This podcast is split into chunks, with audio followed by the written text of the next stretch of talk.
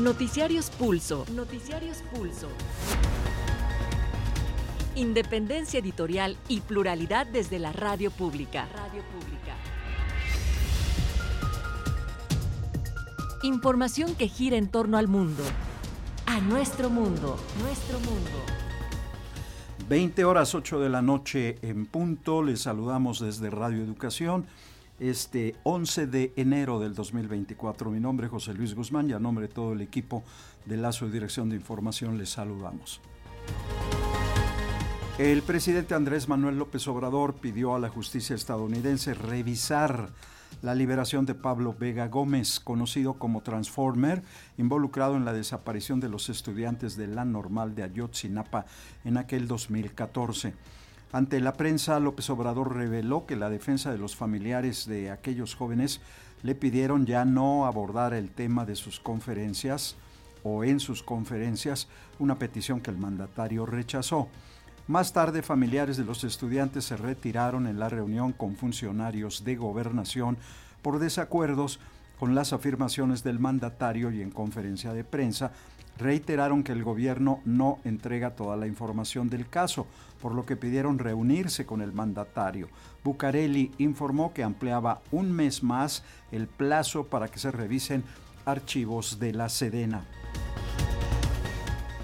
Y también en las afueras de la Secretaría de Gobernación, familiares de personas desaparecidas pidieron reunirse con las titulares de la dependencia Luisa María Alcalde y de la Comisión Nacional de Búsqueda Teresa Guadalupe Reyes.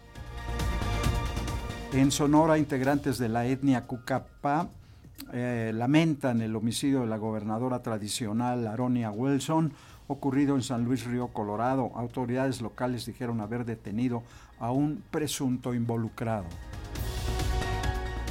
En Palacio Nacional, el jefe del Ejecutivo calificó como un botín y descaro el acuerdo entre los partidos Acción Nacional y el PRI, donde ambos se reparten puestos en distintas instituciones de Coahuila, pero que de acuerdo con el panista Marco Cortés, reclama al PRI ahora por no cumplir. En lo internacional, mientras sigue la violencia carcelaria, y los operativos militares y policiales en Ecuador contra las bandas criminales, el presidente Daniel Novoa presentó el diseño de dos nuevas cárceles que se construirán y serán como las de máxima seguridad, tanto de El Salvador como de México. La Corte de Constitucionalidad de Guatemala concedió un amparo a la vicepresidenta electa Karin Herrera ante la posibilidad de que el Ministerio Público emita una orden de captura en su contra para evitar así su toma de posesión el próximo domingo.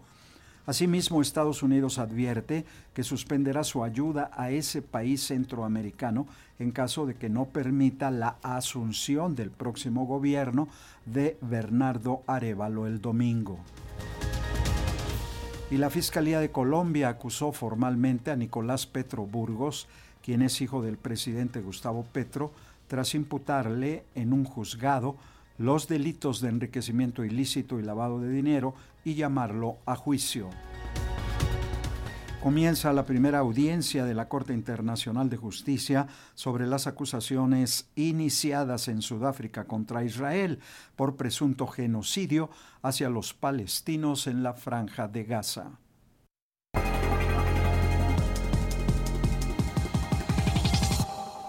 Vamos al detalle de la información. Pablo Vega Cuevas, alias el Transformer y líder del cártel Guerreros Unidos en la zona de Chicago, obtuvo su libertad bajo fianza hace apenas unos días y en un acuerdo secreto con el gobierno de los Estados Unidos.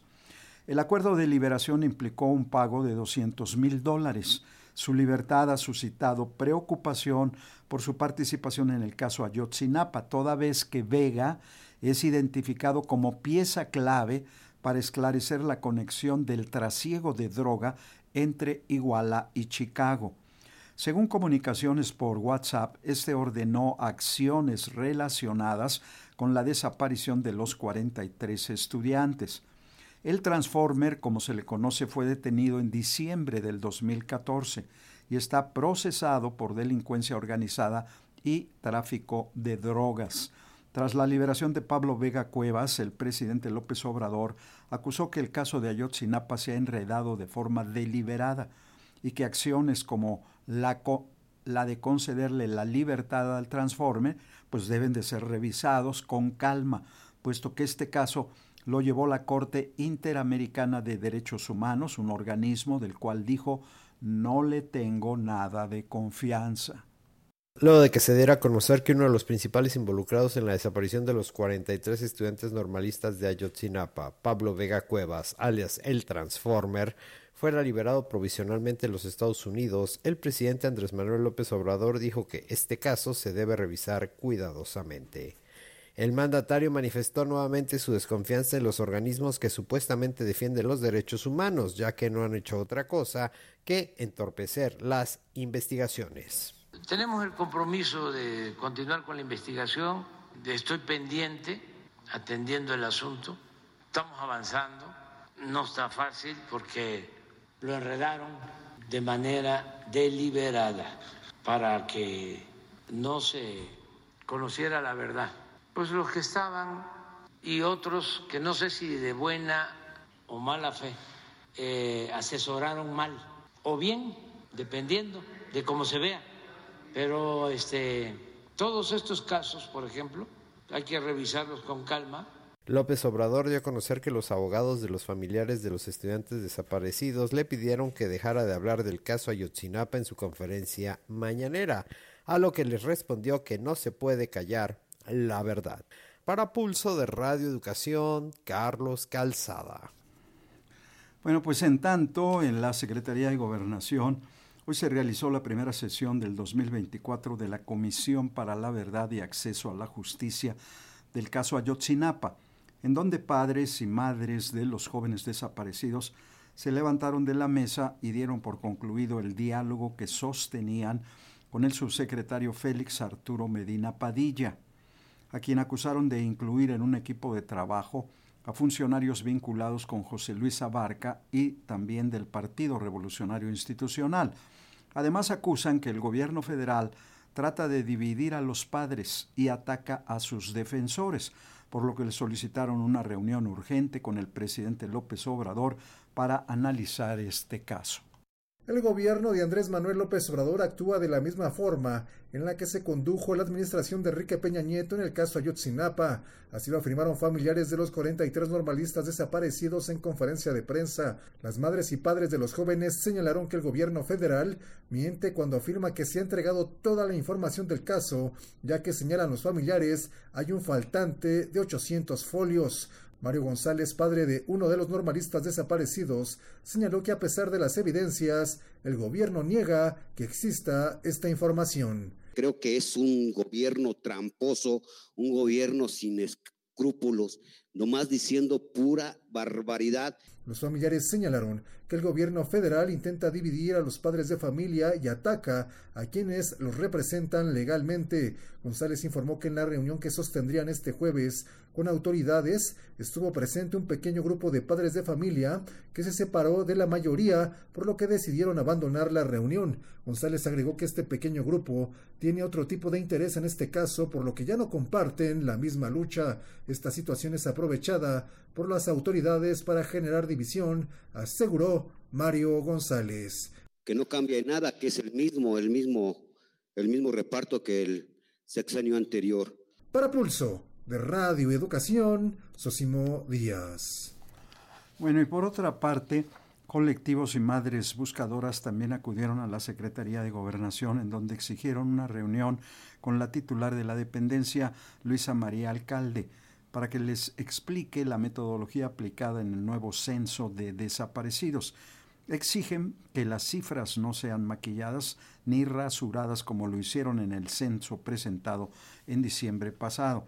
Además, exigieron acciones para no desmantelar los apoyos y las áreas encaminadas a brindarles ayuda, que se retomen las investigaciones pendientes y que se agilicen las indagatorias y búsquedas representantes de colectivos y familias buscadoras protestaron afuera de la Secretaría de Gobernación para exigir una reunión con la titular de esa dependencia, Luisa María Alcalde, para que les explique su plan de trabajo, así como los nuevos datos del Registro Nacional de Personas Desaparecidas y No Localizadas que recientemente dieron a conocer. También exigen una reunión con la titular de la Comisión Nacional de Búsqueda, Teresa Guadalupe Reyes Agún, a quien le exigen la obligación de buscar a toda la gente desde las comisiones estatales en cuanto tengan la primera denuncia de los familiares. Desean una explicación sobre el futuro de la Comisión Nacional de Búsqueda tras diversas versiones de que puede desmantelarse por el constante despido de su personal, además de que se elabore un plan urgente de localización de desaparecidos.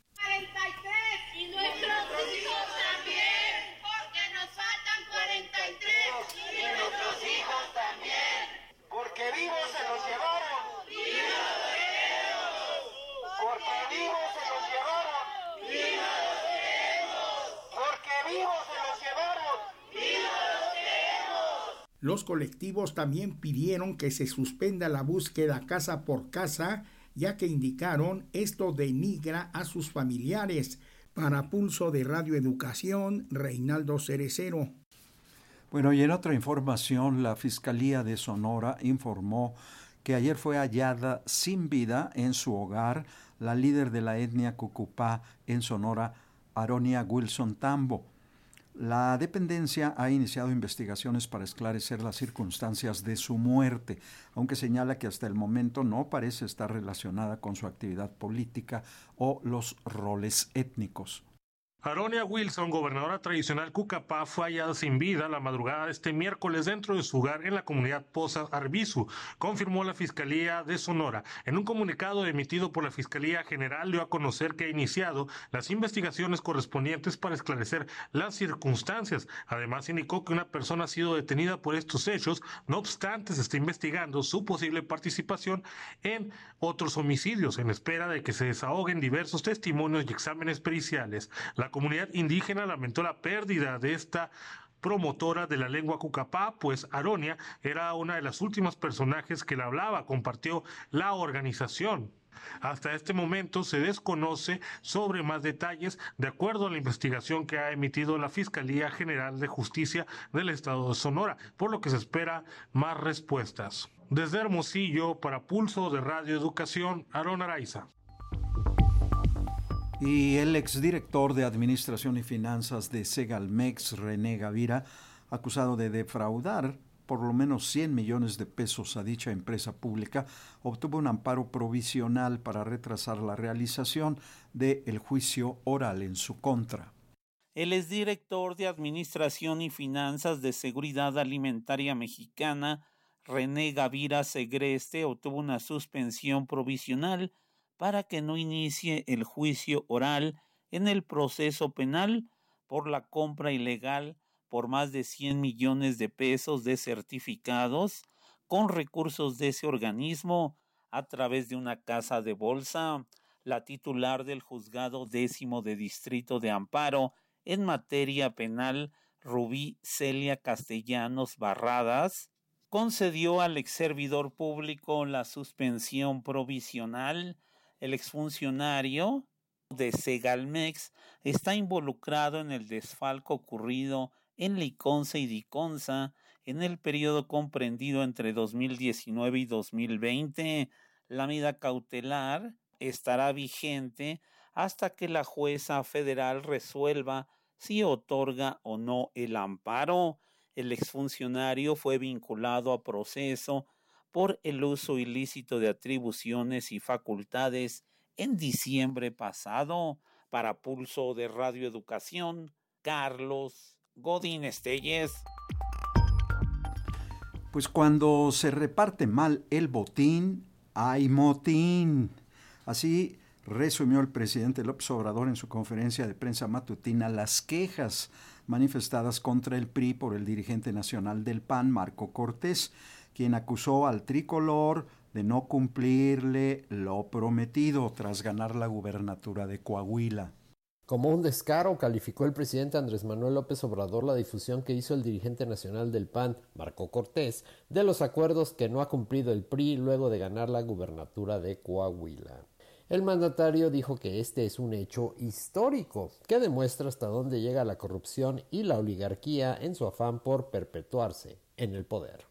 Pero es una prueba documental importantísima, es algo histórico que tenemos que conocer todos para que no se repitan estas cosas. López Obrador añadió que se debería darle un premio a Cortés Mendoza por los servicios prestados a la democracia al exhibir los obscuros enjuagues de la política en México. ¿Quién creen que publica esto? El presidente del PAN. Es increíble, o sea, de veras, así como tenemos nominado a Claudio X González para este, su premio, este también lo vamos a premiar, su servicio a la democracia extraordinario. El mismo señor este, puso en su quejándose de que no le cumplieron y deja de manifiesto que cuando se reparte mal el botín, hay motín. Para Pulso de Radio Educación, Carlos Calzaba y la precandidata a la presidencia por la coalición Sigamos Haciendo Historia, Claudia Sheinbaum, en Michoacán, reiteró su rechazo de que su campaña habría recibido recursos de las liquidaciones de Notimex, como acusa la periodista San Juana Martínez. Sheinbaum pidió ofrecer pruebas. La ex jefa de gobierno dijo es pues muy fácil acusar y se olvidan de que nosotros luchamos toda la vida contra el uso de recursos públicos en elecciones y contra la corrupción. Recomendó también ver el acuerdo de Coahuila revelado por el dirigente del PAN Marco Cortés y el PRI, donde ambos partidos buscaban repartirse notarías, cargos, pues direcciones públicas de la entidad, etcétera, y esto pues está firmado y hay pruebas, pero muchos no dicen nada, dijo.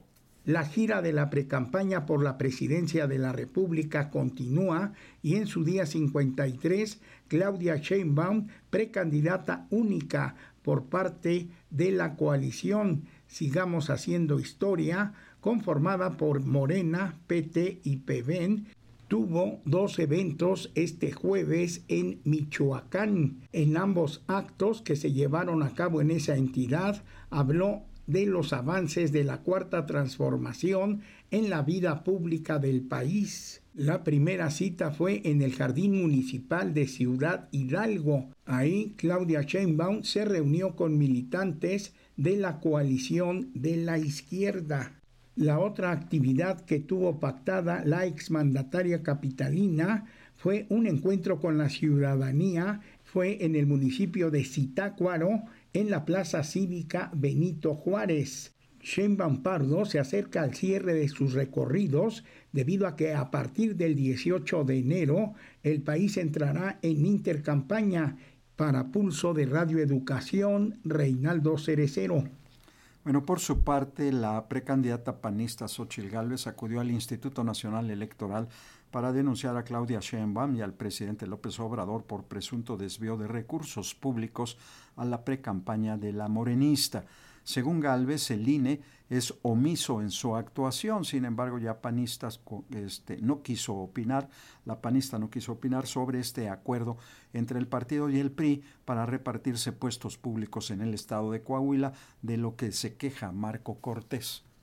La precandidata presidencial del PAN, PRI y PRD, Xochil Galvez Ruiz, presentó una denuncia ante el Instituto Nacional Electoral contra su oponente política Claudia Sheinbaum y el presidente Andrés Manuel López Obrador por el presunto desvío de recursos públicos a la campaña de la morenista. Galvez Ruiz pidió al árbitro electoral investigar lo declarado por la exdirectora de Notimex, San Juana Martínez, de que funcionarios de la Secretaría del Trabajo solicitaron el 20% de las liquidaciones de los trabajadores para la campaña de la ex jefa de gobierno. San Juana declara que fue víctima de la extorsión. Y sí se pagaron los 256 millones de pesos eh, a, los trabajadores y seguramente los 30 millones de pesos ya están en la campaña de Shemba. Que el INE deje de ser omiso y sobre todo que haya medidas cautelares para el presidente. Para Pulso de Radio Educación, Carlos Godín Estelles. Bueno, en sus primeras actividades, el precandidato a la presidencia Jorge Álvarez Maínez por el partido Movimiento Ciudadano participó hoy en entrevistas con distintos medios de comunicación donde llamó a investigar los gastos de las precandidatas Galvez y Sheinbaum. El precandidato presidencial de Movimiento Ciudadano, Jorge Álvarez Maínez, realizó una serie de entrevistas con medios de comunicación este jueves, luego de que fue designado como abanderado por el Partido Naranja. Maínez llevó a cabo entrevistas radiofónicas con diferentes periodistas de diversos medios. El precandidato señaló en estas entrevistas que es lamentable que no se investigue el uso de los recursos que han utilizado las aspirantes presidenciales que iniciaron campaña desde hace meses. Maínez agregó que no se puede normalizar este tipo de derroches. Yo tengo una formación eh, que me hace enfrentar la adversidad con filosofía, con mística. Creo que lo que han hecho es ilegal. Lo he denunciado incluso. Ahí están mis, han hecho mis denuncias ante el Instituto Nacional Electoral, ante el Tribunal Electoral del Poder Judicial de la Federación. Sí, me parece gravísimo que hayamos normalizado campañas ilegales, anticipadas, simuladas, que no nos preguntemos en un país como el que tenemos hoy de dónde salen esos recursos, de dónde han salido esos espectaculares mítines de Roche, que no haya una fiscalización. Para Pulso, de Radio Educación, Sosimo Díaz. Y ya en la información internacional, en Ecuador continúan los operativos de seguridad desplegados en todo su territorio contra las bandas del crimen organizado que volvieron a protagonizar hechos de violencia, incluida en los centros penitenciarios. En su más reciente reporte, las Fuerzas Armadas de Ecuador también anunciaron que 329 personas fueron detenidas y otras 5 fueron abatidas en el marco de la vigencia de la Declaratoria de Conflicto Armado Interno. Asimismo, se informó que 178 guardias penitenciarios continúan retenidos en motines registrados en siete cárceles de Ecuador. En este contexto, el presidente Daniel Noboa anunció que iniciará la deportación de unos 1.500 presos extranjeros y presentó los diseños para la construcción de nuevas cárceles de alta seguridad, muy parecidas a las construidas en México y El Salvador. Este es un paso más para poder controlar al terrorismo y al crimen organizado, que necesita ser reforzado con leyes más duras, jueces honestos y la posibilidad de extraditar a los más peligrosos. Hoy presento los diseños aprobados para la realización de los centros de privación de libertad en Pastaza y Santa Elena y persiste la incertidumbre política de cara a la toma de posesión de Bernardo Arevalo como nuevo presidente de Guatemala. El próximo domingo, y esto frente a intentos del Ministerio Público de impedirle tomar posesión a él y sus colaboradores del movimiento Semilla. Hoy la Corte de Constitucionalidad concedió un amparo a la vicepresidenta electa Karine Herrera ante la posibilidad de que el Ministerio Público emita una orden de captura en su contra para evitar su toma de posesión el domingo entrante. Tras reiterar su compromiso en preservar el orden constitucional y el Estado de Derecho, la Corte otorgó el recurso como una medida preventiva para evitar a las autoridades abstenerse de solicitar o autorizar cualquier orden de captura contra Herrera Aguilar. Mientras tanto, el gobierno de los Estados Unidos amenazó con suspender los programas de cooperación que tiene con Guatemala en caso de que se obstaculice esta toma de posesión de Bernardo Arevalo y su equipo de gobierno. Brian Nichols, encargado del Departamento de Estado para América Latina, advirtió que cualquier bloqueo a la investidura de Arevalo sería una violación a la Carta Democrática Americana. Por otro lado, la Fiscalía colombiana acusó ya formalmente a Nicolás Petro Burgos, hijo del presidente Gustavo Petro, al imputarle ante un juzgado los delitos de enriquecimiento ilícito y lavado de activos y llamarlo a juicio. El mayor de los hijos de Petro tuvo su primera audiencia formal, la de imputación de cargos por el proceso que le persigue y por el que fue detenido el pasado julio eh, junto a su ex esposa Daisuris Álvarez por haber presuntamente recibido dinero dudoso de empresarios para la campaña electoral de su padre. La defensa de Petro Burgos trató de pedir la anulación de la imputación por enriquecimiento ilícito, alegando que no había nexo de casualidad entre la coordinación de funcionario público y su incremento patrimonial injustificado. Sin embargo, el juez desestimó la petición de anulación y le dio el turno a la Fiscalía para la presentación formal de cargos, por lo que ahora tendrá que demostrar en el juicio que el exdiputado recibió dinero de personas señaladas de lazos con el narcotráfico o la corrupción para financiar la campaña del presidente Gustavo Petro en el año 2022. Concluyó el juicio civil por fraude contra Donald Trump en Nueva York con los alegatos finales. El expresidente fue acusado de exagerar su patrimonio a los bancos, pero él alegó su inocencia luego de que el juez que preside el caso Arthur Engeln le permitiera hablar pese a haber dicho el día anterior que se lo prohibía.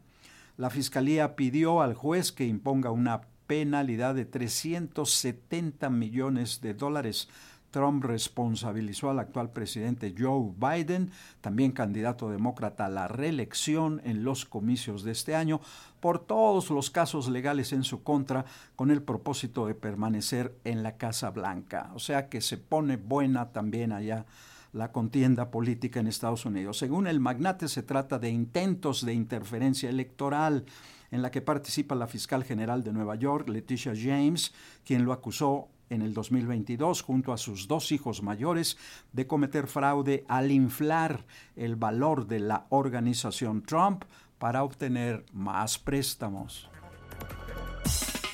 Y en entrevista con Radio Francia Internacional, Almudena Bernabeu, integrante del grupo de juristas internacionales Guernica 37, habló de la denuncia de genocidio que presentó Sudáfrica contra el gobierno israelí por sus ataques armados en Gaza.